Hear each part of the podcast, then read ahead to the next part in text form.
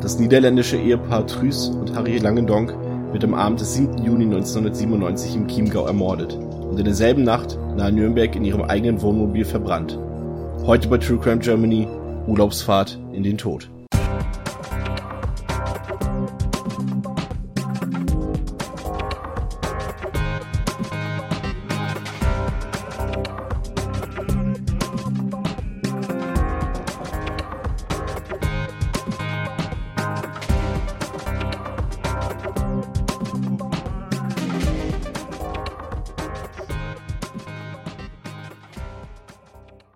Herzlich willkommen zur heute bereits 20. Episode True Crime Germany. Ich bin der Christian und an meiner Seite sind natürlich, heute ändern wir mal die Reihenfolge, Stefan. Hey! Und Dominik. Ho! Dominik, du bist vor kurzem 56 Jahre, ach, das hatten wir schon das Thema. Ähm, ja, wir sind tatsächlich jetzt in dieser Woche schon das zweite Mal für euch da, weil wir haben gedacht, hm, okay, das war eine Episode, die Leute sind bedient, aber das war natürlich ein bisschen kurz und deswegen haben wir uns überlegt, äh, wir wollen euch natürlich die äh, volle Power von True Crime Germany geben und wir schaffen, wir halten auch anderthalb Stunden durch. Deswegen ähm, haben wir noch eine zweite Episode in petto und ähm, es soll heute tatsächlich ähm, um einen recht kuriosen Fall gehen, wie ja auch schon in der letzten Folge. Und der ist deshalb so besonders, weil er mir halt auch durch Aktenzeichen XY in Erinnerung geblieben ist. Ähm, und man da sowas in der Art wie die sogenannte äh, Traunstein-Trilogie daraus bilden könnte. Ähm, da ist tatsächlich, ähm, ja, man, man kennt es ja, viele Verbrechen geschehen oft in großen Städten, Berlin, Hamburg, Köln, München, whatever. Ähm, und ab und zu natürlich auch in kleinen verträumten Dörfern und Kleinstädten. Aber dass eine Ortschaft wie Traunstein oder auch stellvertretend, ich glaube, das ist auch in Bayern, ne, Ida Oberstein, ähm, als doch recht Kleinstädte so häufig als äh, Fälle und auch insbesondere als Filmfälle eine Rolle bei Aktenzeichen XY spielen, ist tatsächlich sehr ungewöhnlich. Und stellvertretend steht unser heutiger Fall, äh, der Fall Urlaubsfahrt in den Tod, ähm, der sich fast genau vor 20 Jahren ähm, abgespielt hat. Ja, und dabei ging es um Folgendes. Ähm, das niederländische Rentner-Ehepaar Langendonk macht sich am 29. Mai 1997 in ihrem Mercedes-Wohnmobil auf in einen mehrwöchigen Campingurlaub. Die beiden haben viel Zeit und trödeln viel herum. Mal wird hier halt gemacht, mal dort eine Pause gemacht. Die Langdonks legen Wert auf Sicherheit und haben bis auf eine Geige keine wertvollen Gegenstände oder mehr Bargeld als nötig dabei. Am 6. Juni 1997 erreicht das Ehepaar den Chiemsee. Sie erkunden die nahegelegenen Orte und entspannen sich. Am 7. Juni telefonieren die beiden ein letztes Mal mit einer Tochter in der holländischen Heimat. Es ist vorgesehen, dass die Langdonks in Richtung Berchtesgadener Land aufbrechen. Am Abend des 7. Juni wird das Ehepaar ein letztes Mal am Wald des Litzelweichner Hölzel bei Nussdorf an der B 304 gesehen. Sie sitzen neben ihrem Wohnmobil in Campingstühlen und genießen die Abendstimmung. Gegen 18 Uhr hören Zeugen Schüsse und Schreie, können diese aber örtlich nur schwer einordnen. Wenig später sieht ein weiterer Zeuge das Wohnmobil wieder auf die Bundesstraße rollen. Doch die Spur verliert sich. Kurz nach Mitternacht treffen, äh, kurz nach Mitternacht treffen mehrere Notrufe bei der Nürnberger Feuerwehr ein. Es wird gemeldet, dass ein Wohnmobil zwischen Nürnberg-Altenfurt und Feucht in Flammen steht.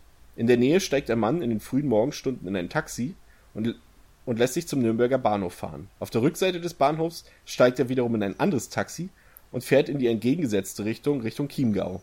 Währenddessen sind die Löscharbeiten beendet und das Bild, das sich ergibt, ist schockierend. In dem ausgebrannten Wohnwagen liegen zwei völlig verkohlte Leichen. Es handelt sich um die leblosen Körper von Trüß und Harry Langendonk. Grausam und unfassbar. Die beiden Niederländer sind nicht an den Folgen des Feuers gestorben. Die Langendonks wurden erschossen. Doch das ist nicht alles. Auch ihre, ihre Kehlen wurden durchgeschnitten. Ziemlich heftig, oder?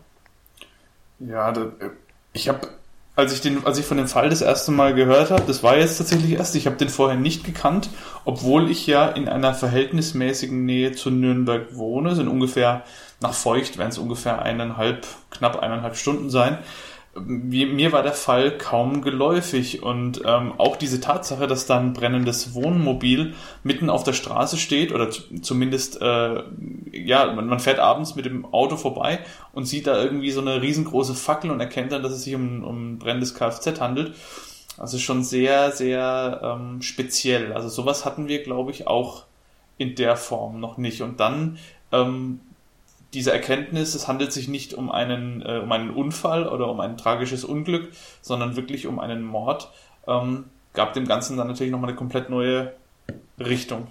Ich versuche mich da immer in so ein bisschen in die, in die, das kann man, natürlich kann man das gar nicht, aber in die Rolle der Leute zu versetzen, die halt diese Entdeckung machen. In dem Fall jetzt nicht das brennende Wohnmobil, das die Jugendlichen da, oder zumindest laut Aktenzeichen XY, die Jugendlichen entdeckt haben, unter anderem, sondern die Feuerwehrleute, die erstmal von einem ganz normalen, ausgebrannten Auto ausgehen, an dem vielleicht jetzt die Leute irgendwie vielleicht geflüchtet sind, kann ja auch manchmal so ein Fluchtfahrzeug oder was auch immer sein, alles Mögliche. Aber die haben gewiss nicht damit gerechnet, dass sie dort äh, Leichen in dem Auto finden und dass sie dann auch noch nicht mal verbrannt sind, sondern wirklich vorher ermordet wurden.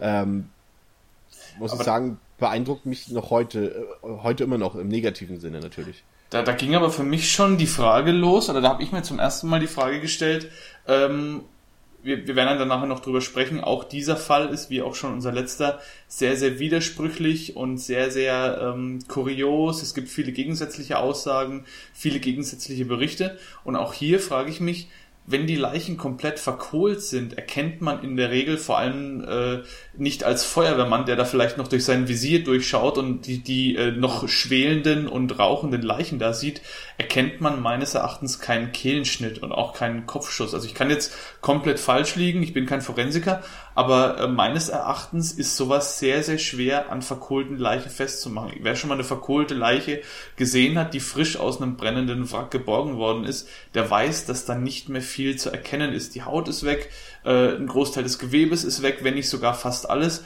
Und da noch zu erkennen, ein Kehlenschnitt und vielleicht auch noch Kopfschüsse oder nur den Kehlenschnitt, schwierig meines Erachtens. Ich meine, natürlich kann es sein, dass es irgendwie vielleicht aufgrund auch wieder der Dramaturgie irgendwie ein bisschen zusammengefasst wurde, dass sie halt erst nicht gezeigt haben noch, ähm, dass es später in der Obduktion oder so geklärt worden ist. Ähm, ich sag mal so, vielleicht bei einem Skelett, ich meine, viel mehr als ein grobes Skelett wird da jetzt nicht großartig übrig geblieben sein. Äh, erkennt man, glaube ich, schon, wenn da Schüsse irgendwie durch den Schädel durch sind oder sowas. Ähm, aber ja, der Kehlenschnitt, das wäre jetzt wirklich interessant, ob der jetzt wirklich schon dort festgestellt wurde oder erst viel später und wie. Aber ja, da, da ist wieder Expertenmeinung gefragt. Ähm, welchen Eindruck hast du von dem Fall, Stefan? So jetzt erstmal grob. Ja, also grundsätzlich ist, glaube ich, erstmal die Besonderheit, dass vieles irgendwie, wie auch schon in unserem letzten Fall, eigentlich so ein bisschen im Nebel liegt. Ähm, dass gar nicht so wahnsinnig viel bekannt ist. Also wir haben hier halt relativ gute Rekonstruktionen vom letztlichen Tathergang und auch weil es ja über einen relativ großen ähm, räumlichen ähm, ja, es ist ein großer, großer ja, Bereich. Der Fall ist ja sozusagen, spielt jetzt nicht an einem Ort.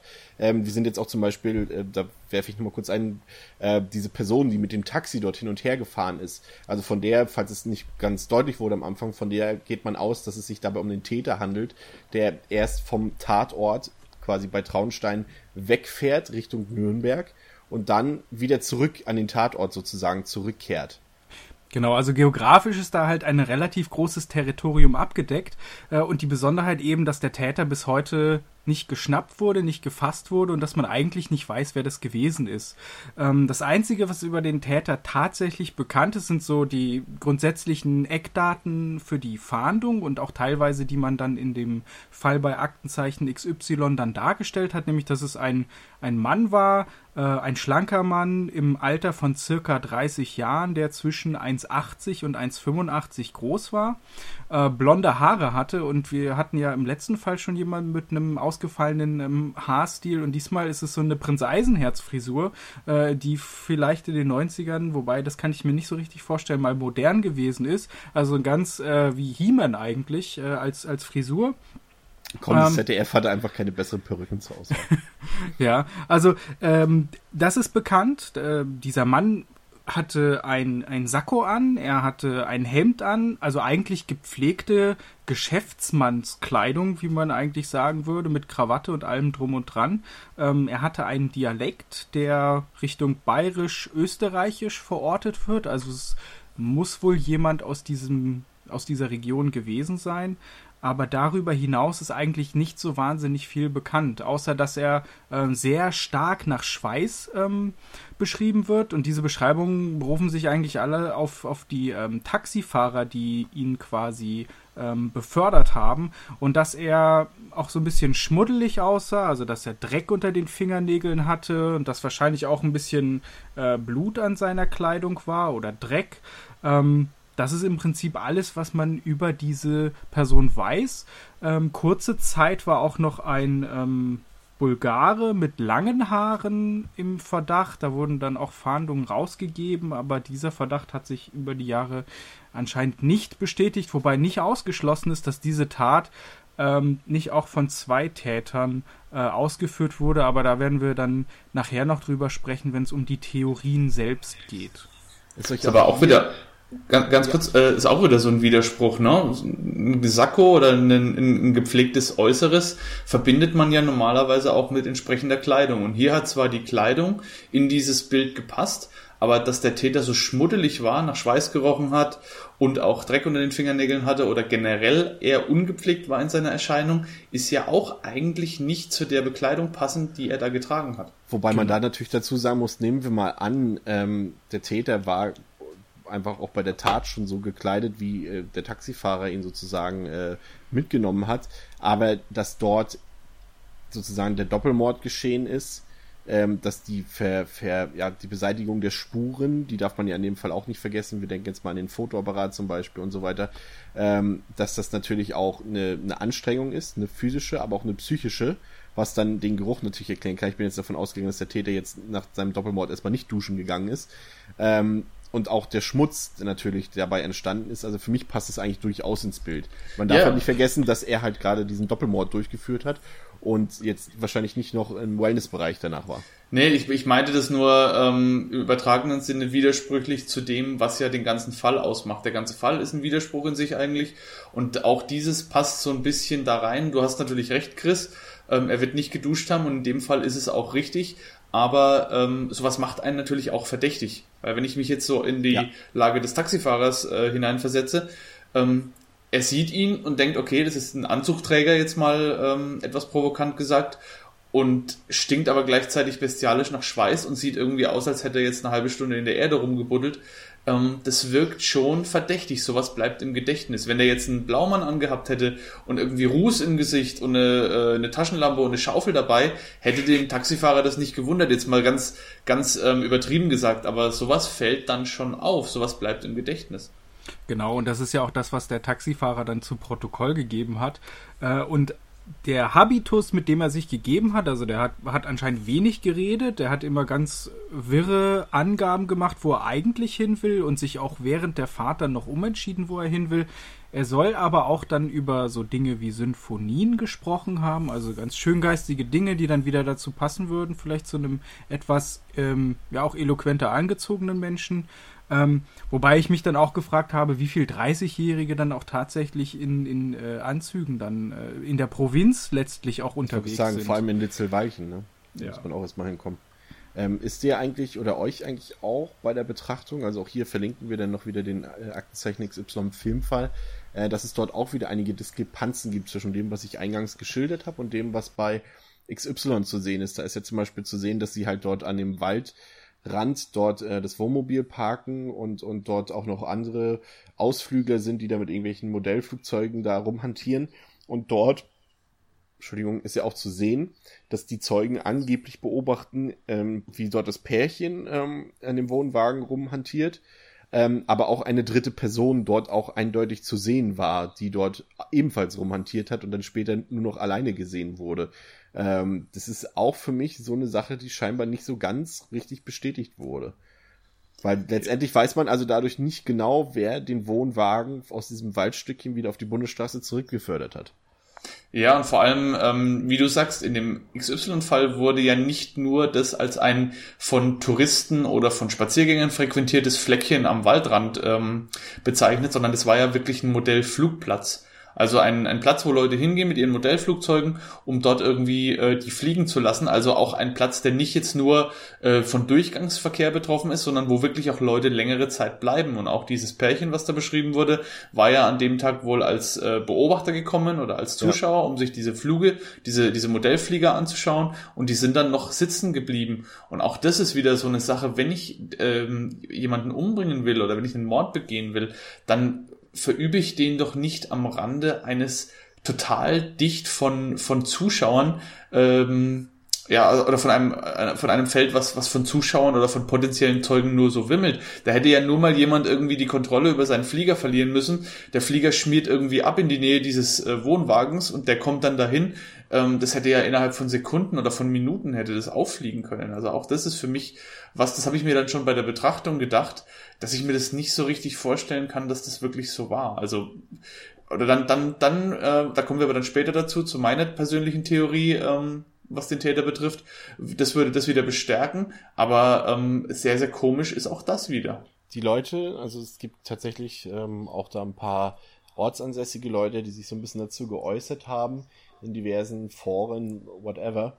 Und die meinten, dass dieser Ort, an dem ähm, die dort ihre Pause oder Rast, was auch immer gemacht haben, ähm, also in Ditzelweichen, da bei Traunstein, dass das eigentlich ein Ort ist, an dem man eigentlich nicht so einfach vorbeikommt und von alleine auf die Idee kommt, dort eine Pause zu machen, ähm, wenn man jetzt auch keine Ortskenntnisse hat zum Beispiel, während andere wieder meinten, dass einfach ganz klar auf dem Weg ähm, ins Berchtesgadener Land war und da kommt man auf jeden Fall vorbei. Das weiß ich jetzt nun selber nicht, aber ähm, ja, vielleicht wäre es an der Stelle jetzt tatsächlich nochmal gar nicht so verkehrt, äh, das örtlich jetzt nochmal einzuordnen, wo was tatsächlich passiert ist, weil es tatsächlich in diesem Fall doch recht verwirrend sein kann. Also wir haben hier, ähm, also das, der Mord, geht man davon aus, ist in Litzelweichen passiert, bei dieser Rast. Ähm, aber das Auto, das verbrannt wurde, das ist ja nicht dort gefunden worden, sondern das war dann ähm, auf dieser ähm, ja, wie ist das Stück zwischen Feucht und Nürnberg? Es war ein, es war ein, ein Waldparkplatz. Es wurde als Waldparkplatz zwischen äh, Nürnberg-Feucht beschrieben und ähm, Moment. Alten, wie ist es? Ja, ja, ich bin, ich bin auch gerade am gucken. Es ist auch wieder so verwirrend mit den ganzen Orten dann Altenfurt, auch. Und genau. Es geht ja dann, genau, Altenfurt und zwischen Altenfurt und Nürnberg-Feucht hat sich das zugetragen. Also Nürnberg-Feucht ist mir ein Begriff. Altenfurt sagt mir persönlich jetzt nichts, muss ich sagen. Aber wie weit äh, das auseinander ist. Ne? Kleineres. Ne? Also das heißt, das muss man sich halt ja. wirklich vor Augen führen, dass der Täter, äh, wenn es sich dann so ab, ja, wenn es sich dann so, wie sagt man, ähm, wenn es so passiert ist, wie, wie man sagt oder in Polizeikreisen dann sagt und in, in der Ermittlung, dann ähm, schaut man sich das an. Also Litzel-Weichen, Traunstein ist, an der, ist zwischen München und Salzburg, also wirklich sehr dicht an der österreichischen Grenze. Und ähm, dann der Ort, wo das Auto gefunden wurde, das Wohnmobil abgebrannt ist, bei Nürnberg. Ich meine, wie viele Kilometer liegen da noch zwischen? Das ist ja doch schon nochmal ein paar Stunden Fahrt. 300, ne? ja. 300 Kilometer sollen es gewesen ja, sein. Und ähm, diese, diese, diese Zeit, die zwischen dieser Sichtung an dem Wald auf dem Flugplatz ähm, vergangen ist, bis hin dann zu dem Zeitpunkt, wo das Fahrzeug gefunden wurde, das dann gebrannt hat, ähm, ist auch deutlich länger, als man das eigentlich als Strecke zurücklegt. Also es ist zwar ein ganzer Kanten zu fahren, ähm, aber da ist halt relativ viel Zeit dazwischen vergangen. Also deswegen ist halt, ähm, geht man eigentlich davon aus, dass dieser Überfall auch wenn das in so einer völligen Öffentlichkeit passiert ist, dass der Täter sich dann quasi vom Tatort entfernt hat und erstmal beobachtet hat, ob sich dort alles legt, ob die Polizei auftaucht und hat dann quasi dieses Fahrzeug entwendet. Also ja, es ist halt relativ Stunden, ne? unwahrscheinlich. Ne? Genau, dass er, ähm, dass er direkt das Fahrzeug, nachdem die Schüsse auch von Leuten gehört wurden, äh, in seine Gewahrsam genommen hat und dann davon gerast ist. Was natürlich das Clevere also ist in diesem Fall ist, ähm, das schon mal ein bisschen das Theoretische oder das äh, Spekulative mehr oder weniger vor, äh, vorzugreifen, ist ja auch, dass es halt in einem Waldgebiet war, wo jetzt Schüsse auch nicht so unüblich sind, weil es dort halt auch Jäger gibt und man muss da schon erstmal kombinieren, dass die Schüsse halt auch dort zu diesem Wohnwagen gehören. Ne? Und deswegen ist es auch nicht verwunderlich, dass die Zeugen, die das gehört haben, das halt nicht irgendwie örtlich miteinander verbinden konnten. Die sich wahrscheinlich irgendwann gedacht haben, okay, das ist ein Jäger, der hat da wild geschossen, fertig aus. Es wurde ja auch bewusst in dem XY-Beitrag nochmal betont, äh, als die Frau von diesem Paar, was da äh, als Zuschauer an diesem Platz da war und die das dann so ein bisschen mitbekommen haben, dass sich da drei Personen in der Nähe dieses Wohnwagens befinden oder dieses Wohnmobils und später nur noch, nur noch eine Person. Ähm, da wurde das ja auch nochmal thematisiert. Das sagt sie dann irgendwie, das waren doch Schüsse, die kamen doch von da hinten und er sagt aber dann, nee, die kamen aus dem Wald, das war doch von ganz woanders her.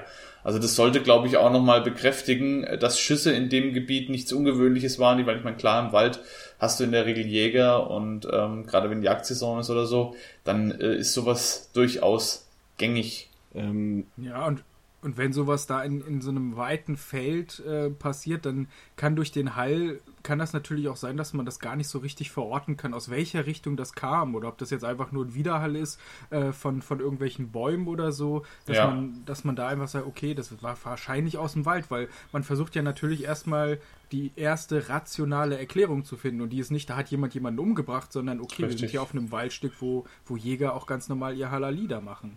Absolut, man kann das auch selber ganz gut rekonstruieren. Wer mal einen Böller gezündet hat auf einem weiten Feld oder auf einer großen Wiese, der weiß, wie das klingt. Du kannst nicht mehr orten, wo der Knall herkommt, weil eben, wie äh, Stefan sagt, der Hall ist so stark und das Geräusch erfüllt dann die Luft. Du kannst nicht mehr sagen, woher, äh, also du kannst es nicht präzise orten, das geht einfach nicht. Ja. Ähm, Dominik, was ist im Nachgang passiert? Nachdem man also dort die äh, Leichen in dem Wohnwagen gefunden hat und dann, ja, hat man ja, ist man, musste man ja erstmal auf Litzelweichen kommen. Wie ist denn das passiert? Mhm, also der äh, Taxifahrer, den hat es wohl noch länger beschäftigt. Das wurde in verschiedenen Artikeln und auch in dem XY-Beitrag nochmal erwähnt, weil er sich nicht so richtig einen Reim auf diese Person machen konnte. Die lange Fahrt in Verbindung mit den komischen Währungen, der Geruch und die ganze Person, äh, das hat ihn beschäftigt. Ähm, und als dann am nächsten Tag dieser ähm, Mord auch publik geworden ist, als er in die Zeitung gekommen ist, hat sich der Taxifahrer sofort wieder daran erinnert und hat dann auch direkt die Polizei gerufen und das hat so ein bisschen die Initialzündung gegeben für die Fahndung, die dann ähm, äh, in Gang gekommen ist dadurch. Und äh, man hat dann am Litzelweichener Hölzel, also in diesem Wald, von dem wir eben gesprochen haben, auch Projektile gefunden die der Tatwaffe zuzuordnen waren und ist dadurch auf eine weitere Kuriosität gestoßen, nämlich dass es sich um keine gängige Waffe, äh, die es damals so im, im deutschen Raum gab, gehandelt hat, sondern um eine bulgarische Waffe, ähm, beziehungsweise eine jugoslawische Waffe, um eine sogenannte Tokarev, Kaliber 762, die in Osteuropa von Polizei und Armee verwendet worden ist. Also auch wieder etwas, was überhaupt nicht in das Bild passt und äh, ja, das war natürlich dann ein ähm, wichtiger Hinweis. Dann hat man natürlich auch versucht, sich über die Langendongs, also über die Opfer so ein bisschen ein Profil zu verschaffen. Da gibt's auch wieder widersprüchliche Aussagen. Viele berichten von einem eher simplen, einfachen, bescheidenen Paar, was äh, sich quasi hier hiermit nochmal so eine, so eine größere Reise gegönnt hat, eben in der Rente, um so ein bisschen in Ruhe die Gegend zu erkunden. Ähm, andere wiederum berichten davon, dass sich doch beträchtliche Werte im Wohnmobil befunden haben. Also diese anderen Berichte, die haben eben gesagt, die sind mit relativ wenig gereist. Die waren ja auch, wie du Chris vorhin gesagt hast, sehr, sehr vorsichtig und wollten da kein Risiko eingehen und hatten eigentlich nur eine Geige dabei, die dann später geschätzt werden sollte. Das war wohl der einzige Wertgegenstand. Die ist wohl auch verbrannt dann bei dem Brand aber hatten nichts weiter dabei. Und dann gibt es wiederum diese anderen Berichte, die eben sagen, es waren Schmuck und auch beträchtliche Barwerte in diesem Wohnmobil, die dann auch so ein Stück weit ähm, die Polizei dazu veranlasst haben, das Ganze dann als Raubüberfall zu Kategorie, äh, also zu einzuordnen. Aber auch das ist wieder ähm, was, was wir später dann vielleicht auch noch widerlegen werden in unseren äh, Theorien. Aber ähm, ja, so das war im Endeffekt der der Hauptpunkt dieser dieser Ermittlungen und man hat versucht, den Täter zu fassen, man hat nach ihm verhandelt, äh, man hat nach ihm verhandelt. Auch dieser Aktenzeichen Y-Bericht war ja wieder sehr stark ähm, von ich, man muss immer vorsichtig sein. Ich will jetzt wieder nicht die Polizei in ein schlechtes Licht drücken, aber man hatte den Eindruck, die haben nicht viel der Bericht, ähm, da wurde eben sich dann auch wieder darauf berufen, auf diese Täterbeschreibung, auf dieses Phantombild, auf die Berichte, die der Taxifahrer gemacht hat. Aber man hat den, der Polizei schon angemerkt, okay, es ist nicht wirklich viel Substanz da, mit der zu arbeiten ist. Und ähm, ja, letztlich führte das dann auch dazu, dass trotz des Aktenzeichenberichts der Fall bis heute immer noch nicht geklärt ist. Also bis heute weiß man nicht, wer dieser Täter war. Man weiß nicht, warum das Ehepaar äh, Langendonk sterben musste. Man weiß auch nicht so wirklich, was sich in der Zeit zwischen ähm, dem Abstellen des Wohnmobils und dem, äh, dem Brand, dem wirklichen Brand und dem Auffinden dann äh, beschäftigt hat und vor allem auch zwischen dem, zwischen dem Brand und äh, zwischen dem Bericht des Taxifahrers, wann er dann äh, diesen komischen Gast zu sich genommen hat. Da sind sehr, sehr viele dunkle Bereiche. In dem XY-Bericht wird auch noch von einem Fotoapparat gesprochen, den der Täter dabei gehabt haben sollte, aus dem er dann wohl einen Film entfernt hat. Also auch das heizt natürlich diese Theorien an. Hat er das Paar vielleicht gekannt vorher? Hat er sich mit ihnen angefreundet? Haben sie ihn vielleicht sogar fotografiert? Und er musste dann diese Beweise vernichten. All das wusste man nicht und der Fall ist sehr, sehr mysteriös und ähm, ja, bis heute ungeklärt. Ja. Ähm, aber er hat tatsächlich einen aktuellen Bezug wieder bekommen. Ähm, das konnte man Anfang des Jahres ähm, auf dem Fernsehsender Vox sehen. Dort gab es irgendwie so eine Sendung, die sich so mit Profiling beschäftigt hat und da hat halt auch dieser Fall eine Rolle gespielt. Und ähm, der, der Fall ist also wieder aktuell so ein bisschen aufgerollt worden. Es sind auch wieder ähm, auf den Seiten der bayerischen Polizei sind auch wieder Fahndungsaufrufe zu finden, also mit dem äh, Täterprofil, mit dem Fahndungsfoto oder mit dem gezeichneten Bild von damals. Und man hat jetzt auch versucht, äh, nochmal die alten Munitionsspuren, die beim Tatort gefunden wurden, abzugleichen, international, Europol, Interpol, wie auch immer, was ja heutzutage alles ein bisschen einfacher möglich ist. Und man will prüfen, ob diese Waffe, diese Tokarev äh, 7.62, irgendwo anders bei einem anderen Gewaltverbrechen nochmal eingesetzt wurde. Und ähm, ebenfalls wäre es halt interessant, ob diese Waffe dann immer noch im, im, im, im Besitz des Verbrechers ist von damals, im Besitz des äh, Mörders oder in einer anderen Verbrecherhand, kann natürlich auch sein. Ähm, und man hat nochmal versucht, die ähm, alten Beweisstücke nochmal auf DNA zu untersuchen, von dem alten Geldbeutel und auf irgendwelche genetischen Spuren zu untersuchen. Aber da ist man noch dran, da gibt es jetzt noch keine genauen Ergebnisse, aber der Fall ist auf jeden Fall wieder so ein bisschen ins Bild der Öffentlichkeit gerückt. Das haben auch alle großen Tageszeitungen, sei es die Bild, sei es Spiegel und äh, natürlich auch die bayerischen Lo Lokalzeitungen nochmal darüber berichtet.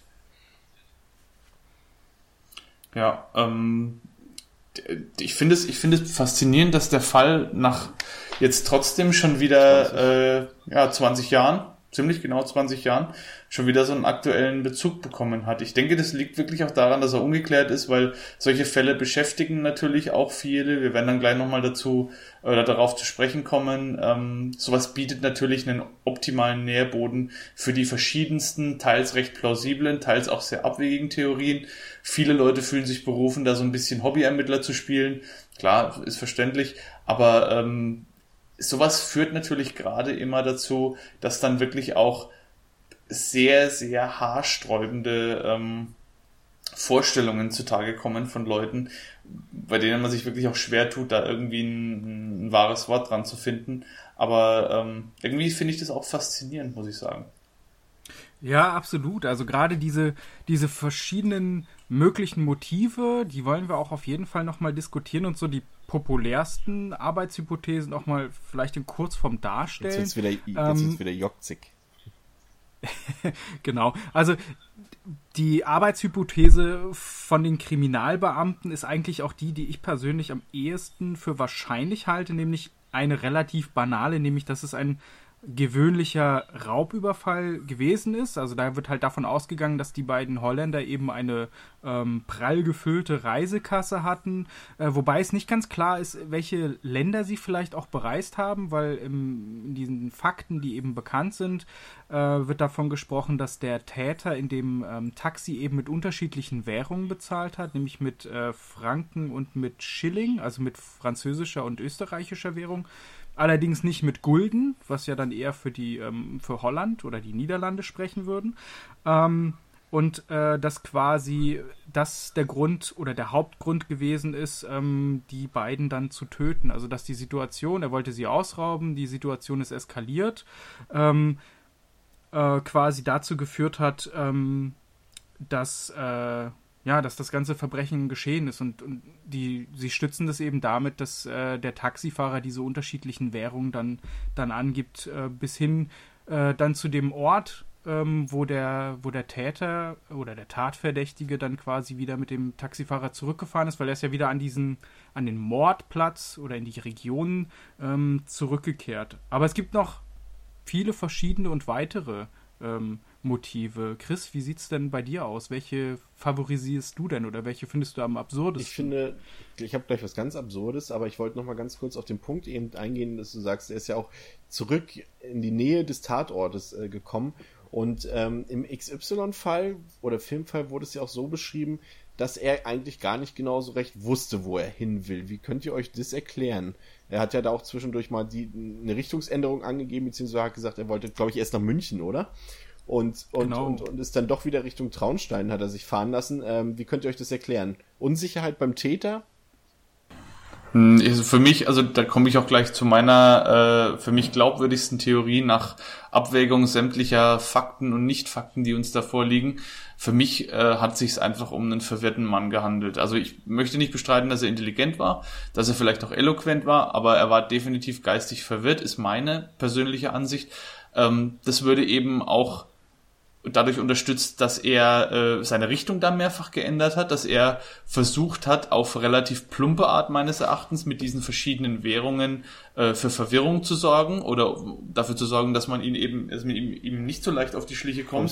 aber gerade das ist ja, ja, aber gerade das ist ja eigentlich was, was dann auffällt. Und diese Person, ihm spielte halt in die Karten, dass er danach nicht mehr auffindbar war. Aber es wird ja landläufig auch in den Berichten davon ausgegangen, dass es sich um diesen Täter gehandelt hat. Also richtig Zweifel hegt da so gut wie niemand. Also dieser Taxifahrer, um den es da ging, äh, dieser Taxipassagier, um den es da ging, der scheint wirklich der Täter gewesen zu sein. Und ähm, diese Raubtheorie ist eben für mich dadurch oder kommt für mich dadurch ins Wanken, warum raube ich ein älteres Rentner-Ehepaar aus Holland aus, wo sich für mich nicht auf Anhieb erschließt, dass da besondere Werte vorhanden sind und vor allem, warum gebe ich dann die Hälfte oder alles oder noch mehr von meinem erbeuteten, äh, erbeuteten Geld für Taxifahrten aus, quer durch Deutschland? Die Frage ist natürlich das da, ob, ob der Täter wusste, ähm, dass also als er sich auf das holländische Ehepaar eingelassen hat, ob er wusste, dass es Holländer sind, weil das wäre zumindest äh, dadurch nachvollziehbar, dass man sagen kann,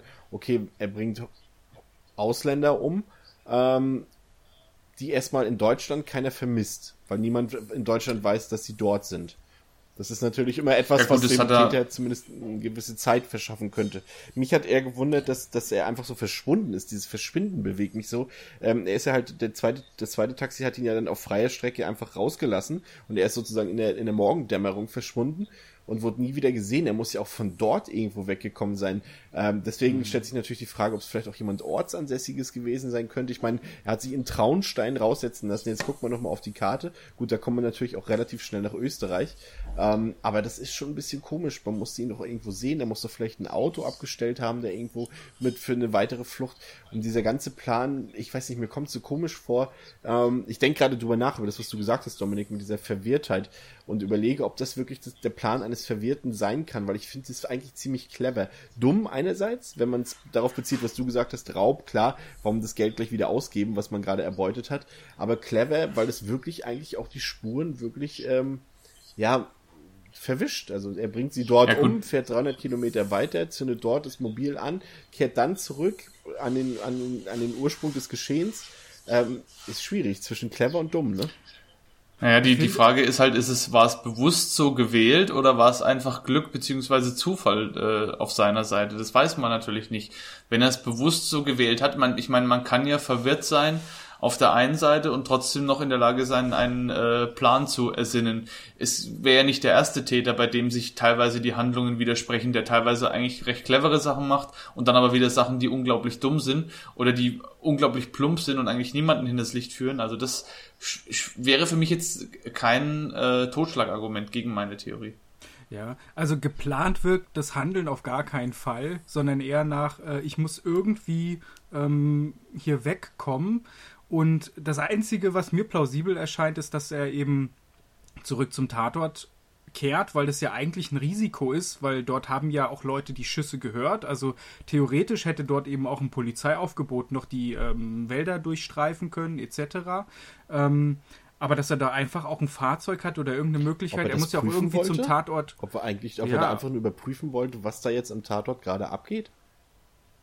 Entweder das oder er muss ja auch irgendwie zum Tatort selber gelangt sein. Er wird ja nicht zu Fuß irgendwie durch die Wälder gestreift sein und dann über dieses Wohnmobil gestolpert sein, sondern irgendwo muss er ja selber einen fahrbaren Untersatz letztlich gehabt haben. Und deswegen liegt es für mich nahe, ähm, dass er dort eben in, in, in ein Fahrzeug, das er dort abgestellt hatte, bevor er die Tat begangen hat, dass er vielleicht irgendwo versteckt geparkt hat, weil ortskundig war er ja, das wird ja in dieser Beschreibung immer wieder dargestellt.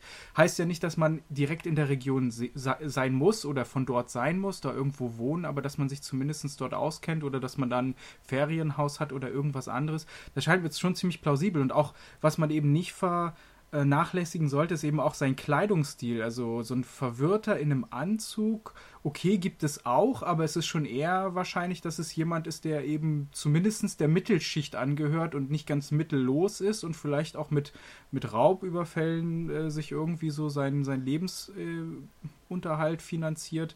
Ähm, das scheint mir schon ähm, äh, Gegenstand zu sein. Aber was ich halt dann auch wieder gerade mit dieser Währung so ähm, seltsam finde, weil es fällt natürlich auf, wenn ich mit unterschiedlichen Währungen zahle. Und vor allen Dingen auch dann, weil die Taxifahrer ja immer mit ihrer Zentrale nochmal korrespondieren mussten, um den Wechselkurs in Erfahrung zu bringen. Also es heißt ja nicht, dass dieses Geld, was er dort im Taxi ausgegeben hat, tatsächlich auch das ist, was er von den ähm, Holländern erbeutet hat, weil sagen wir mal, er war oder die waren wirklich nur in Deutschland unterwegs, gibt es keinen Grund, warum sie jetzt Schilling oder Franken äh, in größeren Mengen hätten dabei haben sollen. Und das sind ja fast 500 Mark oder so gewesen, die er da für diese äh, Strecke gelassen hat. Also für mich spricht es eher dafür, dass ähm, jemand, der in diesem Kreis auch lebt oder sich bewegt, dass er schon eher mal nach Österreich einen Abstecher macht, schon eher mal nach Frankreich einen Abstecher macht und dass er dann diese Währung da hat. Aber es wirkt halt alles nicht wirklich geplant vom, vom Vorgehen her, sondern eher alles ein bisschen überstürzt, was dann ja auch dazu führt, ich komme wieder zurück zu diesem Tatort, was eigentlich keine gute Idee ist. Oder ich muss noch mal gucken, habe ich irgendwo Spuren hinterlassen oder so. Vielleicht ist es ihm auch irgendwie spontan eingefallen und er dachte vielleicht, er hat was vergessen dort und fährt deswegen ruckartig direkt wieder zurück. Und dann ist es ihm vielleicht auch wert, dass er das Ganze, nehmen wir mal, vielleicht an erbeutete Geld wieder ausgibt. Ähm, die Polizei hat es sich so erklärt, weil man sich natürlich auch die Frage gestellt hat, warum sollte der Täter so viel Geld investieren für eine Taxifahrt, wenn er ja zum Beispiel auch in, äh, von Nürnberg nach München mit dem Zug hätte fahren können, was wahrscheinlich auch deutlich billiger gewesen wäre. Ähm, aber es ging wohl einfach darum, dass der Täter äh, möglichst schnell äh, in der Dunkelheit verschwinden kann. Und das Taxi fährt halt sofort los und der nächste Zug, das haben die Ermittlungen ergeben, wäre halt erst in den Morgenstunden wohl gefahren. Das erklärt zumindest das. Aber was du gerade sagst, ähm, finde ich auch nochmal interessant und kommt auf eine weitere Theorie, weitere Theorie zu sprechen. Ähm, es wurde jetzt ja zumindest von den Zeugen in der Nähe des Wohnmobils kein anderes Auto gesehen oder kein anderes Transportmittel. Und ähm, es könnte ja durchaus auch sein, das wäre jetzt, ist jetzt vielleicht nicht die Option, die ich präferiere, aber die ich mir gerade durchaus noch vorstellen könnte, ist, dass der Täter schon mit den ähm, Opfern, mit den Langdongs an den Tatort gefahren ist. Weil, nehmen wir mal an, sie hatten ja halt zum Beispiel diese Geige, die steht jetzt aber nur stellvertretend für irgendwas anderes, für einen anderen Wertgegenstand, ähm, diese Geige dabei und man nehme an, sie hätten sich dort verabredet mit, diesem, mit dem Mann, um die Geige zu verkaufen zum Beispiel. Sie haben auf jeden Fall auf der Reise den Wert der Geige schätzen lassen, also es hätte auch durchaus dafür sprechen können, dass sie das vielleicht vor einer Übergabe nochmal überprüfen lassen wollten und äh, dass dann dieser Streit dort eskaliert ist. Gut, dann stellt sich natürlich die Frage, warum man für so einen Deal, nenne ich es mal, extra in den Wald fahren muss. Ähm, es ist ja nicht so, als wäre das jetzt ein illegales Geschäft gewesen. Aber ja, vielleicht irgendwie so, vielleicht haben sie sich bewusst mit ihm getroffen und haben bewusst mit ihm was verabredet und dann ist es irgendwie eskaliert. Ähm, aber wo ich gerade gesagt habe, äh, das ist was Legales. Es gibt tatsächlich auch im Internet eine ganz abstruse Theorie, ähm, die wir auch tatsächlich in Episode 1 schon mal hatten, bei, in dem Jokze-Fall, äh, dass natürlich auch ähm, das holländische Drogengeschäft dahinter stecken könnte. Und die äh, Familie Langendongs, so abstrus es auch klingt, das behaupten einige Leute, ähm, Drogenschmuggler sind. ja. Hm. Findest du das irgendwie. Nee, das ist nicht plausibel, oder? Ja, Oder das manchmal, nicht manchmal Vielleicht, die... dass, dass, auch irgendjemand irgendwo in, in dem Wohnmobil ähm, dort Sachen versteckt hat und sie unwissentlich Drogenschmuggler sind. Sowas gibt's ja natürlich auch, ne? Ja, ich, also ich denke, es ist eher unwahrscheinlich, aber also natürlich ist es nicht komplett unmöglich. Ich meine, man hat häufiger schon von älteren Leuten gehört, die sich da nochmal betätigt haben, um ihre Rente vielleicht etwas aufzubessern. Es wäre ja nicht ungewöhnlich. Ich meine, alte Leute sind ja nicht per se äh, weniger kriminell als jüngere oder äh, nicht vielleicht anfällig für solche Sachen, eben wie zum Beispiel, besser doch ein bisschen eure Rente auf, indem ihr hier irgendwie äh, Drogen nach Deutschland bringt.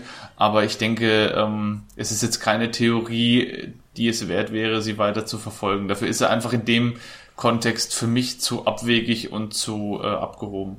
Aber es bleiben, es bleiben irgendwie so viele Fragen offen, oder? Ja, also ich finde zum Beispiel es plausibler, dass, also mich, was mich immer umtreibt, ist diese Situation, wie sind sie überhaupt zu diesem Flugplatz bekommen, gekommen? Weil das ist ja jetzt kein typischer Ort, wo man, wenn man da unten unterwegs ist, äh, sagt, okay, da muss ich jetzt unbedingt hin. Oder ich meine, sie haben sich ja viel Zeit gelassen, was ja auch dafür spricht, dass sie jetzt nicht wirklich in Geldnöten sind, wenn man auch im, im Rentenalter mal so eine Deutschlandreise macht oder so. Äh, ich fände es halt schon plausibel, wenn der Täter äh, die halt vorher irgendwo getroffen hat und ihnen quasi diesen Weg gewiesen hat, um, um sich an diesen Platz äh, anzuschauen mhm. und dann quasi hinterhergefahren ist. Das finde ich schon durchaus plausibel. Vor allen Dingen, weil es ja auch beschrieben wird, dass sie zuerst ähm, in Marquardstein gewesen sind. Also das ist ein Ort in der Nähe. Und der Täter, als er mit dem Taxi quasi aus Nürnberg zurückgefahren ist und zuerst gesagt hat, ich will nach München, dann hat er gesagt, ich will nach Marquardstein. Und dann hat er gesagt, ich will äh, ins, nach Litzelwachel. Ähm, dass das alles irgendwie so mit zusammenhängt, diese, diese ganzen Örtlichkeiten, dass die quasi alle nochmal äh, genannt werden. Das finde ich halt schon so ein bisschen äh, seltsam. Und was mich halt auch an dem ganzen Fall total irritiert ist, warum das Wohnmobil überhaupt in Brand gesteckt wird, weil das heißt ja, dass auf jeden Fall irgendwelche Beweismittel ähm, vorhanden gewesen sein müssen, weil wenn ich da hinfahre in, in der Eile und das Fahrzeug abstelle und ich quasi wieder zurückkehren will, dann macht es ja wenig Sinn, dass ich das ganze Ding anzünde, weil dann ist es sehr wahrscheinlich, dass das Fahrzeug sehr schnell auch identifiziert wird. Die Frage ist ja da, ist ja da, ähm, ja, welchen Zweck hat das Anzünden? Äh, man könnte meinen, es wie ein Unfall aussehen zu lassen, aber dann hätte er die Leichen nicht hinten in den Kofferraum äh, gelegt oder hinten in diese Tragefläche oder wie man das beim Wohnmobil nennt, sondern äh, dann hätte er ja die Leute vorne auf die Vordersitze hätte sitzen müssen, hätte hinsetzen genau. müssen. Und das hat er nicht getan, also würde dieser Grund theoretisch schon mal ähm, ja wegfallen. Hm und was ich halt auch seltsam finde, ist dieser Fakt, der ja auch ganz prominent in dem Aktenzeichen XY-Film dargestellt wird, dass er aus der Kamera von den Holländern den Film entfernt. Also das scheint ja auch irgendwie so ein Detail zu sein, was er nachdem er das äh, Wohnmobil angezündet hat, noch vollführen musste, irgendwo am Wegesrand. Äh, und das scheint ja auch ziemlich bestätigt dann zu sein. Ich weiß nicht, ob man den Film nochmal irgendwie gefunden hat, ob man da noch was entwickeln konnte oder so. Ähm, aber es spricht ja schon dafür, dass man dass man irgendwie Beweismaterial vernichten wollte. Wobei dann frage ich mich halt auch, warum man den Fotoapparat nicht einfach mit im äh, Fahrzeug hat verbrennen lassen. Also Eben, das ist, das wäre für mich jetzt Sinn. auch so ein, genau, es macht überhaupt keinen Sinn. Warum zünde ich ein komplettes Wohnmobil an, um Beweise zu vernichten, nehme aber die Kamera mit und lass die vielleicht irgendwo mit einem Film, den ich rausgerissen habe, liegen, von dem womöglich noch Bilder hätten entwickelt werden können oder der vielleicht noch hätte gerettet werden können, während wenn er verbrennt, dann ist er weg, dann ist er Asche und also es macht für mich überhaupt keinen Sinn und auch das würde wieder meine Theorie stützen von einem grundsätzlich verwirrten Individuum, was zwar noch in der Lage war, was auch durchaus intelligent gewesen sein kann und in der Lage war, einen entsprechenden Plan zu formulieren, aber diesen Plan so lückenhaft und so äh, undurchdacht an vielen Ecken und Enden und äh, vielleicht dann auch nochmal abgewichen und dann vielleicht auf Basis von irgendeinem Impuls nochmal gehandelt. Sowas würde für mich am meisten Sinn machen, weil das auch diese ganzen Zickzacklinien im Verlauf äh, dieses Falles erklärt, diese vielen Extremen in verschiedene Richtungen. Haltet ihr es für, mhm. für möglich, dass ähm, vielleicht jetzt auch durch neue Spuren, die jetzt eventuell noch gefunden werden, haltet ihr es für möglich, dass dieser Fall noch aufgeklärt wird oder glaubt ihr, da ist einfach zu viel im Unklaren? Also rein spekulativ glaub, natürlich. Also ich kann es mir, ich kann's mir, nicht, kann's mir nicht vorstellen, ehrlich gesagt. Ich kann es mir nicht vorstellen, weil eben so viel im Unklaren ist, weil es so viele Unbekannte gibt, so viele Sachen, die in dieser Gleichung fehlen. Ich kann mir ehrlich gesagt nicht vorstellen, dass sich da nochmal was tut. Es wäre schön und es wäre natürlich wünschenswert, aber ich kann es mir nicht vorstellen. Ich kann mir tatsächlich bei, also bei keinem Fall finde ich die Aufklärung erwünschenswerter. Also jetzt nur rein vom, vom natürlich äh, geht es immer um die Opfer und natürlich wünscht man sich, dass jeder Fall aufgeklärt wird. Aber rein, um hier zu erfahren, was wirklich passiert ist, das finde ich hier bei kaum einem Fall so reizvoll wie hier, muss ich ganz ehrlich sagen. Hm. Also was halt auch irgendwie dafür spricht oder für die Theorie von Dominik ist auch, dass er mit einer, oder zumindest in dem Film von Aktenzeichen XY uns erwähnt wird, dass er anbietet, mit der Kreditkarte zu zahlen, falls er die ausländische Währung nicht annimmt, wo man sich ja auch fragt. Das ist ja kein smarter Move, dass ich jetzt hier irgendwie eine Kreditkarte ähm, mit meinen Personalien und selbst wenn sie geklaut ist, heißt es ja, dass man es garantiert dann zurückverfolgen ich würde sagen, kann. wenn er jetzt die Kreditkarte ja. von den Langnongs äh, geklaut hätte, dann hätte man ja auch das zuordnen können sofort. Also wenn sie geklaut wäre, ja. wenn es seine eigene gewesen wäre, ja auch. Um, es sei denn, Oder er hat gar nicht so, so clever gedacht. Das kann natürlich einfach sein. Oder aber er ist tatsächlich jemand, der häufiger Überfälle begeht und er hat halt einfach so ein Repertoire an äh, Kreditkarten aus jüngeren Raubzügen, die er dann halt rausholt und mit denen er dann quasi bezahlt, wobei das dann auch irgendwann auffliegt. Ich finde das, find äh, das Vorgehen tatsächlich so, dass ich fast behaupten würde, dass es eine Einzeltat war. Also so einfach dieses Vorgehen wirkt so unroutiniert, dass ich mir das irgendwie nicht vorstellen kann, dass es ein Täter ist, der schon häufiger zugeschlagen hat. Zumindest davor nicht. Ja. ja. Aber auf der, auf der anderen Seite finde ich dann halt wieder die Tatsache, dass so eine untypische Waffe zum Einsatz kommt, wie diese äh, osteuropäische äh, Faustschusswaffe und äh, dass sie eben nicht nur erschossen wurden, sondern dass ihnen auch noch die Kehle durchgeschnitten wurde. Also das passt für mich auch wieder nicht zusammen, weil wenn ich jemanden erschieße, dann, dann schneide ich ihm nicht auch noch die Kehle durch. Oder es sei denn, ich bin halt wirklich verwirrt und bin im Blutrausch und mache halt dann alles Mögliche mit dem Opfer. Was haltet ihr denn von der Idee mit dem verrückten Jäger? Die gab es auch mal, dass da ein Jäger durchgedreht ist und die abgeballert hat und es dann einfach ver, ver, ver, wie sagt man, vertuschen wollte. Habe ich auch gelesen. Dann passt, dann passt aber der Taxifahrer ja nicht mehr ins Bild. Ja, und auch der Kleidungsstil mit, mit Krawatte ja. und mit Sakko und. Ja, naja, aber also, denk mal. Genau, das würde ja implizieren, es wäre nicht der Taxifahrer richtig. gewesen, sondern jemand also anders. Also der, der, der Taximitfahrende, ja. nicht der Taxifahrer. Ja, der, ja, der, der, der, der Passagier des Taxis. Genau, ja, ja, das, das ja. ist natürlich, wenn man sich da so drauf einschießt auf den und letztendlich ja auch dann damit nur auf eine bis zwei Zeugenaussagen ähm, kann natürlich sein. Das ist ja auch nicht, wäre ja auch nicht das erste Mal in der Kriminalgeschichte, dass man sich da auf, auf ein, eine Spur verlässt, die am Ende sich als völlig falsch herausgestellt hat. Ähm, Gibt es natürlich alles, aber hier scheint es tatsächlich wirklich dann um diese Person sich zu handeln. Aber man muss tatsächlich so gewisse Sachen abstecken. Ich meine, so in so einem Forstgebiet, äh, es wird bestimmt schon den einen oder anderen Jäger irgendwo auf der Welt gegeben haben, die aus Versehen mal einen, einen Passanten abgeknallt haben. Ja. Oder Mord mit Suizid. Herr Langendonk hat Frau Langendonk umgebracht und der Taxifahrer war jemand, der die beiden kannte und der versucht hat, sie zu retten. Was? Hm. Hm. Das ist jetzt eine ernst, ernst gemeinte Theorie, würde, da musst du sie nochmal genauer erläutern. Nein, nein, natürlich nicht. Aber das, weißt du, das, das beschreibt so ganz gut dieses, dieses Forum, ähm, von dem wir vorhin gesprochen haben, in dem halt sich sehr, sehr viele verschiedene Theorien breit gemacht Okay, jetzt outen wir das Forum, weil ich bin ehrlich gesagt sehr traurig, dass äh, unser Podcast immer noch nicht im www.allmystery.de Forum erwähnt wurde. Wir haben jetzt schon über so viele Filme geredet, die dort einen Thread haben und unser Podcast wurde noch nicht einmal erwähnt. Dann machen wir es jetzt wenigstens umgekehrt. Also wer hier wirklich noch Lust auf äh, sehr abstruse Theorien hat, aber sicherlich auch auf die eine sinnvolle Idee, auf die eine oder andere, der kann da mal reinschauen. Ähm, All Mystery Forum unter Kriminalfälle. Stefan hat sich das auch schon angetan. Ja, Drei, mhm. 300, 300 plus Seiten zu dem Fall. Viel Spaß. Ja, es ist halt relativ interessant, äh, da so ganz verschiedene An Herangehensweisen zu sehen, von Hobby-Kriminalisten äh, bis hin zu Leuten, die das ganz ernsthaft verfolgen. Und ähm, was halt natürlich auch ganz praktisch ist, dass man da eben zusammengetragen auch Quellen ähm, bekommt.